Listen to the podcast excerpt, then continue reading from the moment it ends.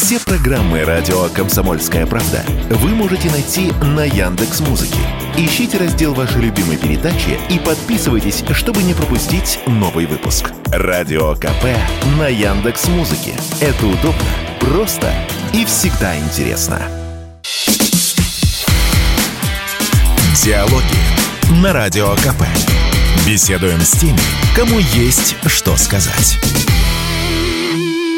Военкор «Комсомольской правды» Дмитрий Стешин после небольшого перерыва, буквально в месяц, вернулся на Донбасс и сразу отправился к командиру батальона «Восток» Александру Ходаковскому, под командованием которого пережил самые горячие моменты спецоперации. Это штурм Мариуполя и взятие Азовстали. Итак, как изменилась за последнее время спецоперация? Что теперь будет дальше? Ответы командира оказались весьма неожиданными. И вот что получилось из этого интервью. Что-то поменялось в войне с осени, вот с начала мобилизации. Но тут э, как бы два под вопроса в мироощущении и в военном деле. Ну, мы пережили два таких этапа, которые не могли э, не поменять наши отношения и вообще, в принципе, ход протекания войны. Но, с одной стороны, у нас был интенсивный этап, когда мы расходовали свои средства, и шли, шли, шли, и в итоге мы подошли к пределу наших возможностей и вынуждены были остановиться. Потом наступил этап, когда в силу различных причин нам пришлось пятиться назад. И мы временно уступили противнику значительной территории. Это тоже на нас не могло не отразиться, потому что возникла целая гамма как бы, чувств, отношений. Потому что, ну, с одной стороны, никому неприятно проигрывать. С другой стороны, любой проигрыш, если правильно его расшифровать для себя, правильно трансформировать, он приведет потом к появлению дополнительных мотиваций выигрывать. Если, конечно, впадать в уныние, там, отчаиваться и говорить, ах, вот мы... Нет, надо трезво относиться к тому, что мы решили очень серьезную задачу и взяли под контроль, во-первых, на значительной территории, но дело в статическом значении территории прежде всего. Во-первых, Азовское море внутренним стало морем. Во-вторых, мы взяли под контроль очень существенные, значимые для Украины направления и по линии логистики, и по, и по другим вопросам. И сохранили контроль за этими направлениями, несмотря ни на что. И все это в совокупности, ну, как бы сейчас э, легло в основу третьего этапа, как я считаю. Потому что мы проанализировали все свои и успехи, и неуспехи, приняли тяжелое и, ну, скажем так, с трудом реализуемое решение о мобилизации. Это тяжелое с точки зрения, ну, собственно говоря, политического значения для вопросов внутренней политики и с точки зрения готовности государства к решению подобного рода задач. Потому что такая огромная масса людей сразу э, поплыла на обветшалые сборовые пункты, где просто не готовы были размещать этих людей, они у костра в бочках грелись, ночевали непонятно как, питались непонятно как, а самое главное, что не было на первом этапе достаточно эффективного, эффективного ну, скажем так, эффективной модели подготовки или способа подготовки людей, потому что э, тот инструкторский методический состав, который был, в Министерстве обороны для подготовки просто был и недостаточен, и не настолько квалифицирован. Все приходилось делать уже и учиться делать по ходу. Вот уже не первый месяц идет эта мобилизация. То есть сейчас мы готовимся, и что изменилось, это как раз появилась такая значительная осмысленность в оценке происходящего. То есть мы не переоцениваем свои силы, мы увидели возможности противника и даже отступая ну, на некоторых направлениях, скажем, продолжая натиск на противника, мы увидели, что наше отступление это тактическое отступление. Мы сохранили потенциал, чтобы где-то, как, например, на, на Артемовском направлении, где объединенные силы продолжали давить противника, даже когда там справа и слева фронт где-то там начал пятиться, мы все-таки увидели, что если мы модернизируем систему организации боя в каком- каком-то смысле, потому что там были применены методики достаточно нетипичные для, в целом для армии, потому что э, наши основные армейские проблемы это очень длительное время принятия решений uh-huh. на все. А там как раз таки применены схемы, которые подразумевают максимальное упрощение принятия решений. То есть вижу цель, не вижу препятствий максимальное устранение препятствий. И благодаря методикам этим мы, конечно, продолжали наступать вперед в то время, когда фланги двигались назад. Где-то на Херсонском или на Харьковском направлении. То есть мы увидели, что вот на конкретном примере мы можем, мы можем, скажем так, модернизируя сам подход, мы можем продолжать добиваться успехов, несмотря ни на что.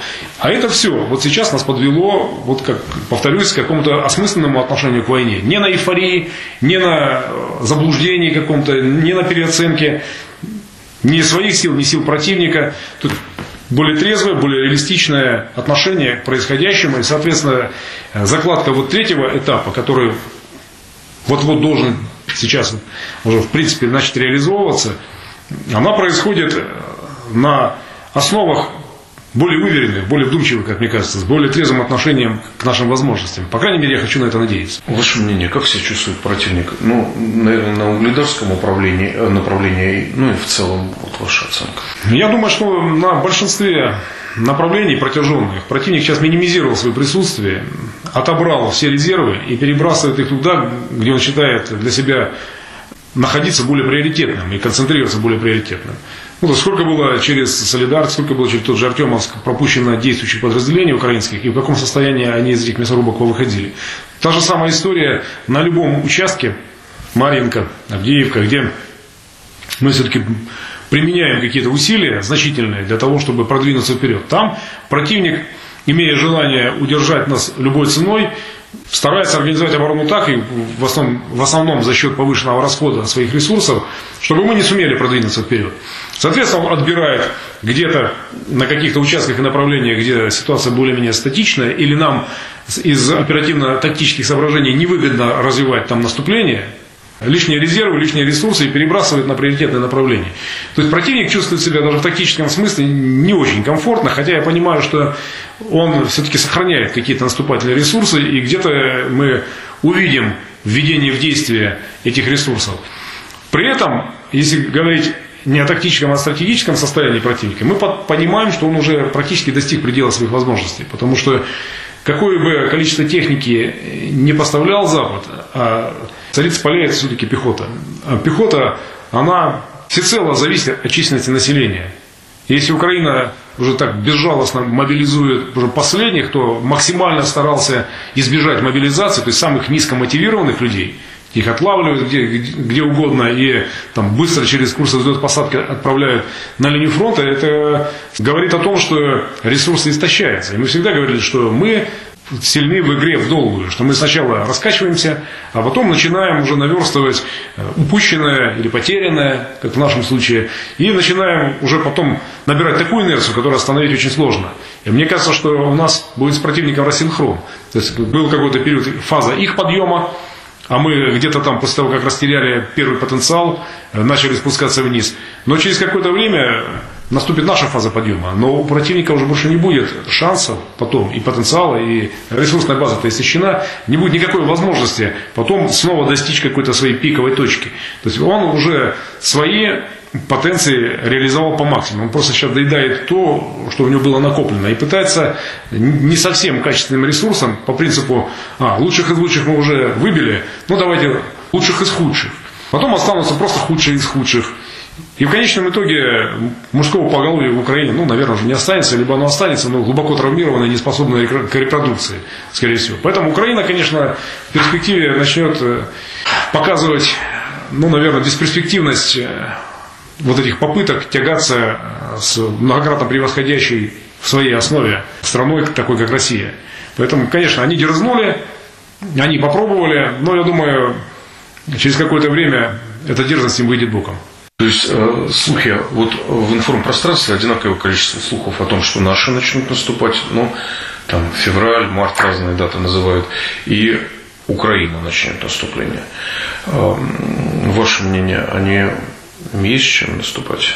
Ну, я уже сказал, что у них остались какие-то резервы, не до конца использованные. Я думаю, что даже когда они бросали людей в мясорубку, они все равно оглядывались на то, что в какой-то перспективе им все-таки предстоит наступать. Наступление может, может э, носить разный характер. С одной стороны, мы можем наступать для того, чтобы осваивать территорию противника, гнать противника назад, а с другой стороны, наступление может быть предпринято во упреждении действий противника. Вот он планирует наступать, а мы начинаем наступление раньше, меняем и ломаем планы противника, и получается, что у нас как бы мы наступление встречной волной сбиваем потенциальные действия противника.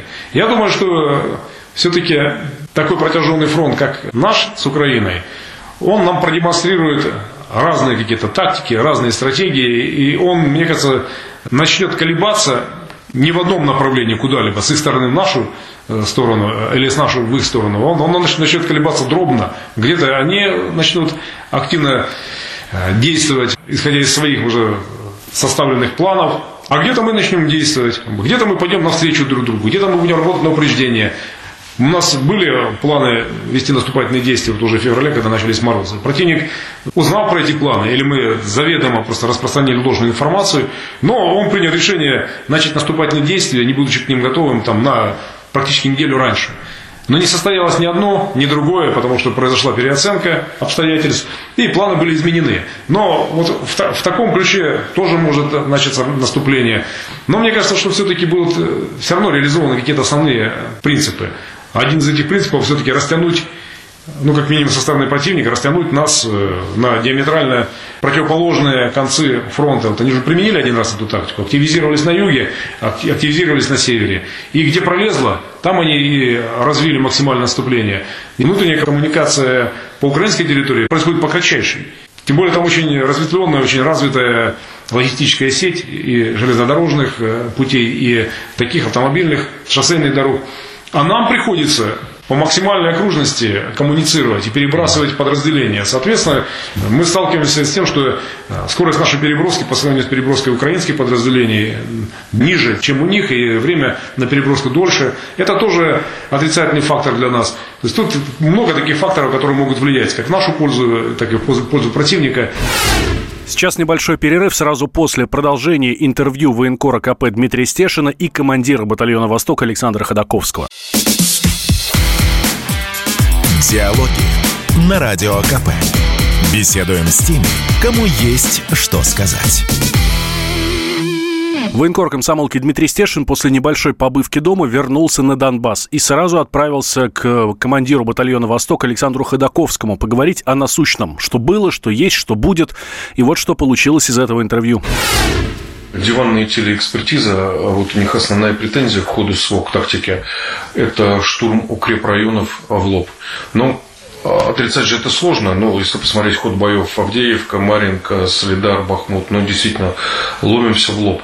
А, есть ли этому оправдание? Ну, это, скорее всего, не, не оправдание, а объяснение. Для того, чтобы разворачиваться на оперативных просторах, для того, чтобы, например, брать в охват какие-то крупные населенные пункты, надо обладать человеческим и техническим ресурсом. Давайте просто представим себе форму нашей линии фронта. Ну, допустим, до момента, когда им удалось нас подвинуть на южном направлении, на Херсонском и там, на Харьковском направлении, фронт представлял себе своеобразную тарелку. Если бы мы, например, хотели обрезать донбасскую группировку, то нам нужно было соединить края фронта прокаженной линией. Но эта линия должна была быть развернута в два направления. В направлении Киева, чтобы держать остальные вооруженные силы Украины, и в направлении как бы, внутрь, чтобы вот эту замкнутую группировку держать в кольце. А если, например, потом еще раздробить фронт на окружение и на, скажем, разбивку на отдельные очаги сопротивления, Краматорск, Славянск и прочее, тогда нужны были еще ресурсы. То есть, соответственно, мы должны были ввести э, примерно, по моим подсчетам, в ход боевых действий количество личного состава примерно такое же, как уже участвовало в операции. И любой выход на оперативный простор прежде всего подразумевает включение в боевые действия огромного числа резервов наших, которым мы не располагаем. Но для того, чтобы обеспечивать наше какое-то преимущество и навязывать противнику инициативу, нам приходится идти фронтально. И упираясь в какой-то город, у нас есть только два варианта. Либо остановиться и дальше не воевать, а стоять в режиме позиционной вот такой войны и перебрасываться с дистанции снарядами или там, заниматься там, снайпингом или еще чем-то. Либо же пытаться все-таки брать города, но брать, получается у нас, ввиду невозможности охватить их из-за нехватки ресурса, получается их брать только вот так в лоб, продвигаясь вперед поступательно. И если бы у нас были возможности, то, конечно, мы бы прорвались где-то на открытых участках местности, вгоняли, вгоняли, вгоняли бы на простор, на оперативные массы наших войск, продвигались бы дальше, отталкивали бы противника максимально далеко, пока те, кто закрепились бы гарнизоны в городах, они бы так и остались блокированными в городах. Но на каждое блокирование, как на Мариуполь, пришлось бы потратить очень много ресурсов.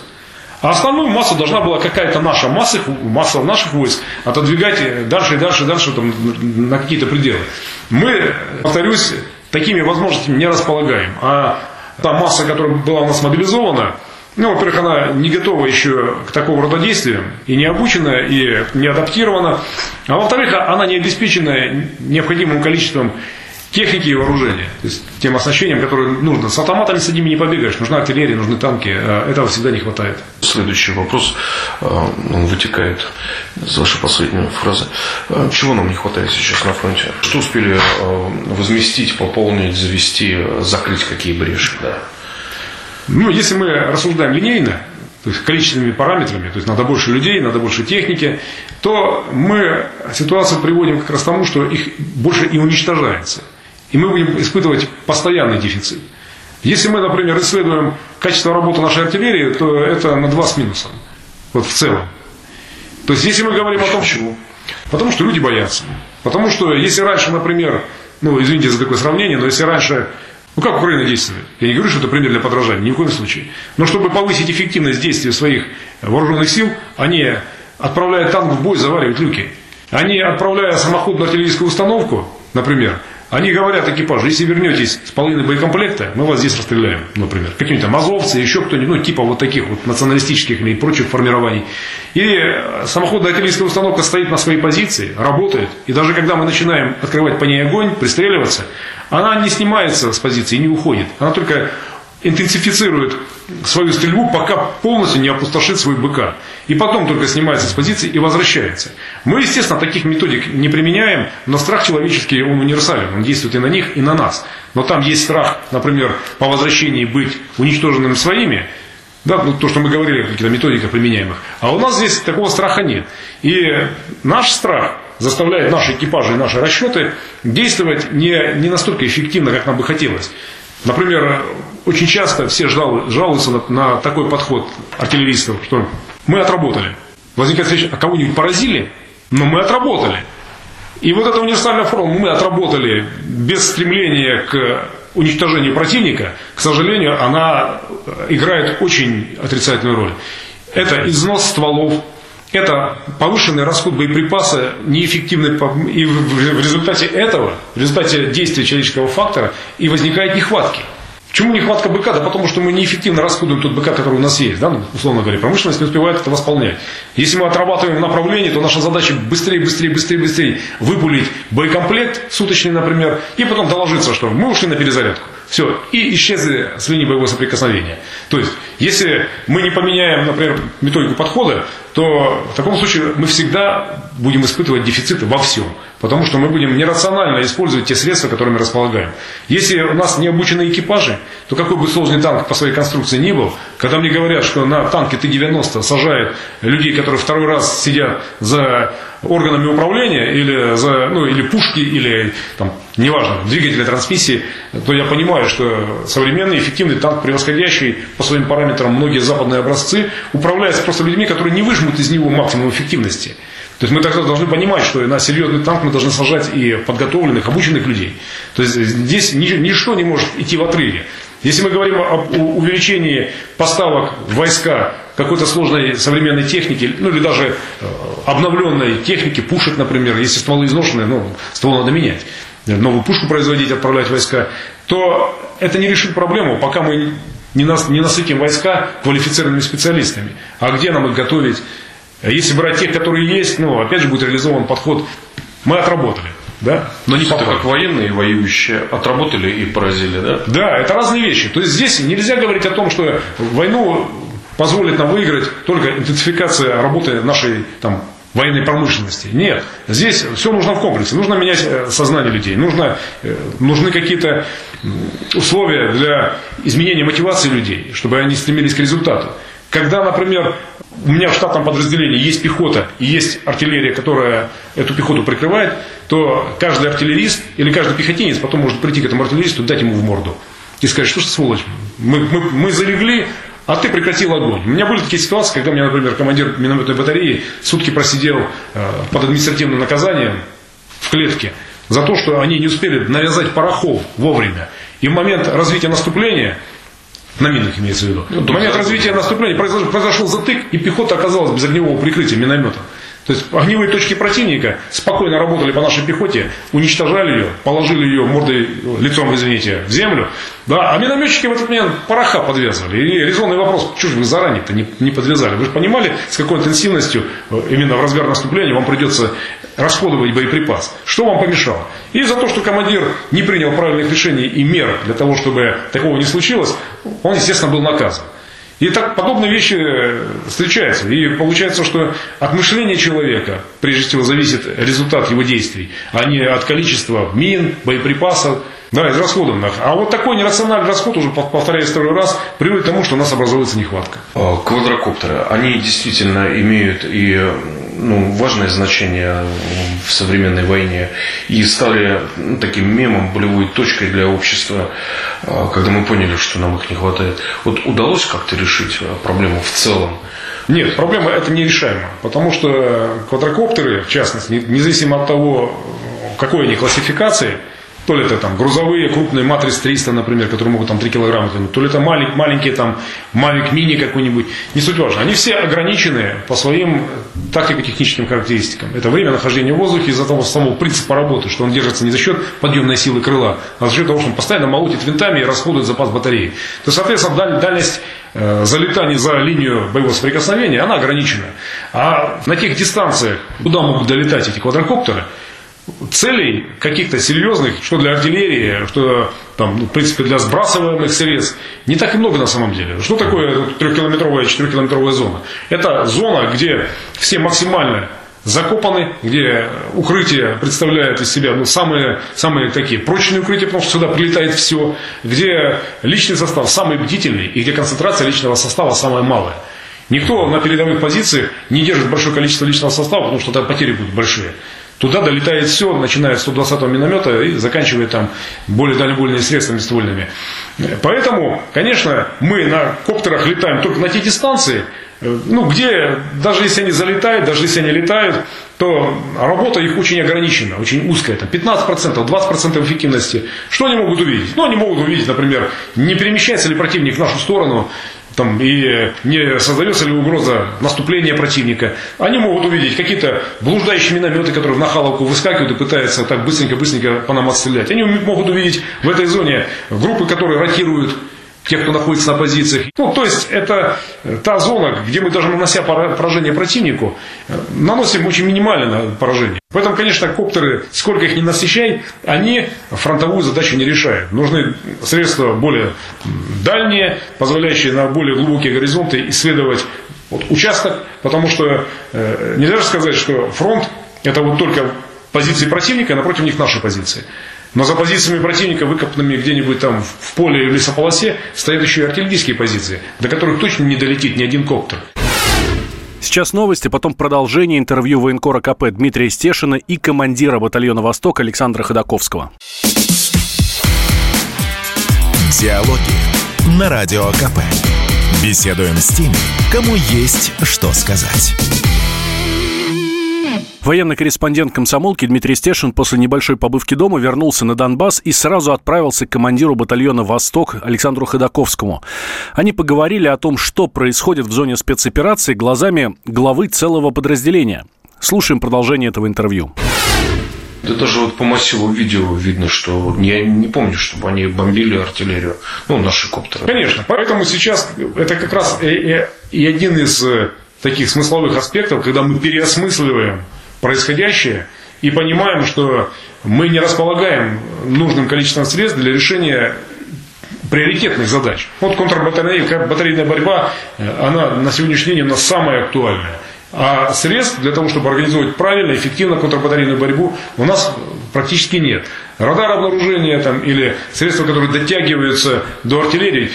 Самое, с точки зрения тактики, сам, самое здесь Ключевое это то, что никто никогда не даст Искандер или Калибр для того, чтобы уничтожить артиллерийскую систему, какую-нибудь самоходную, там, 2С1.